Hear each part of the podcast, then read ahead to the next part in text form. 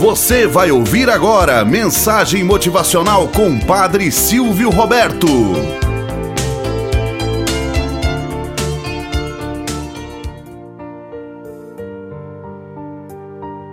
Olá, bom dia, flor do dia, cravos do amanhecer. Vamos à nossa mensagem motivacional para hoje. A árvore que não dava frutos.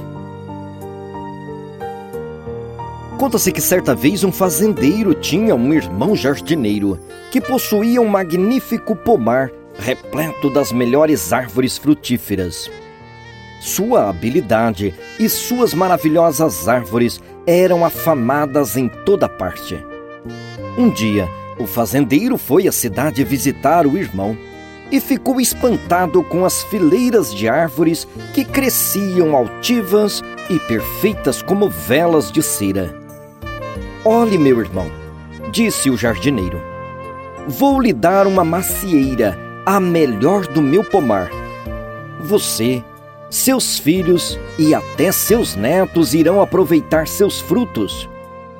O jardineiro chamou seus auxiliares e ordenou que retirasse a árvore e a levasse para a fazenda do irmão.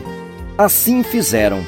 E na manhã seguinte, o fazendeiro ficou indeciso sobre o melhor lugar para plantá-la. Se eu a plantar no morro, dizia ele para si mesmo, o vento pode bater muito forte, arrancando as deliciosas frutas ainda verdes. Se eu a plantar perto da estrada, os passantes vão vê-la e me roubar as suculentas maçãs.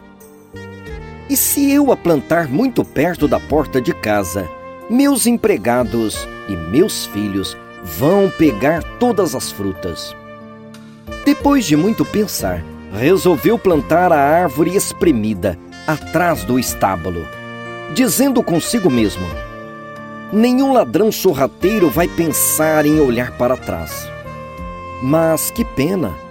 A árvore não deu frutos nem nesse ano, nem no ano seguinte o fazendeiro mandou chamar seu irmão jardineiro e repreendeu-o furiosamente, dizendo: Você me enganou, meu irmão. Deu-me uma árvore estéril em vez de frutífera.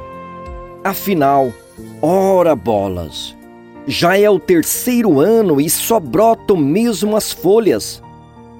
O irmão, muito chateado, foi verificar onde a árvore estava plantada. O jardineiro disse: meu querido irmão, você plantou a árvore num local exposto somente aos ventos frios, sem sol e sem calor. Como quer que as flores e frutos vinguem? Você plantou essa árvore cheio de ganância e desconfiança, porque você acha que ela vai retribuir uma rica e generosa colheita? Moral da história.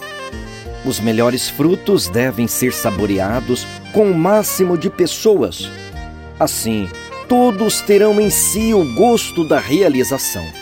Quem cuja ganância não é capaz de partilhar e tampouco compartilhar o que tem, não merece refrescar-se na sombra alheia.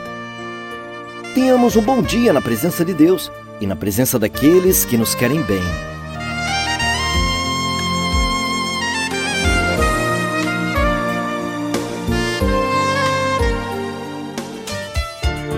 Você acabou de ouvir Mensagem Motivacional com Padre Silvio Roberto.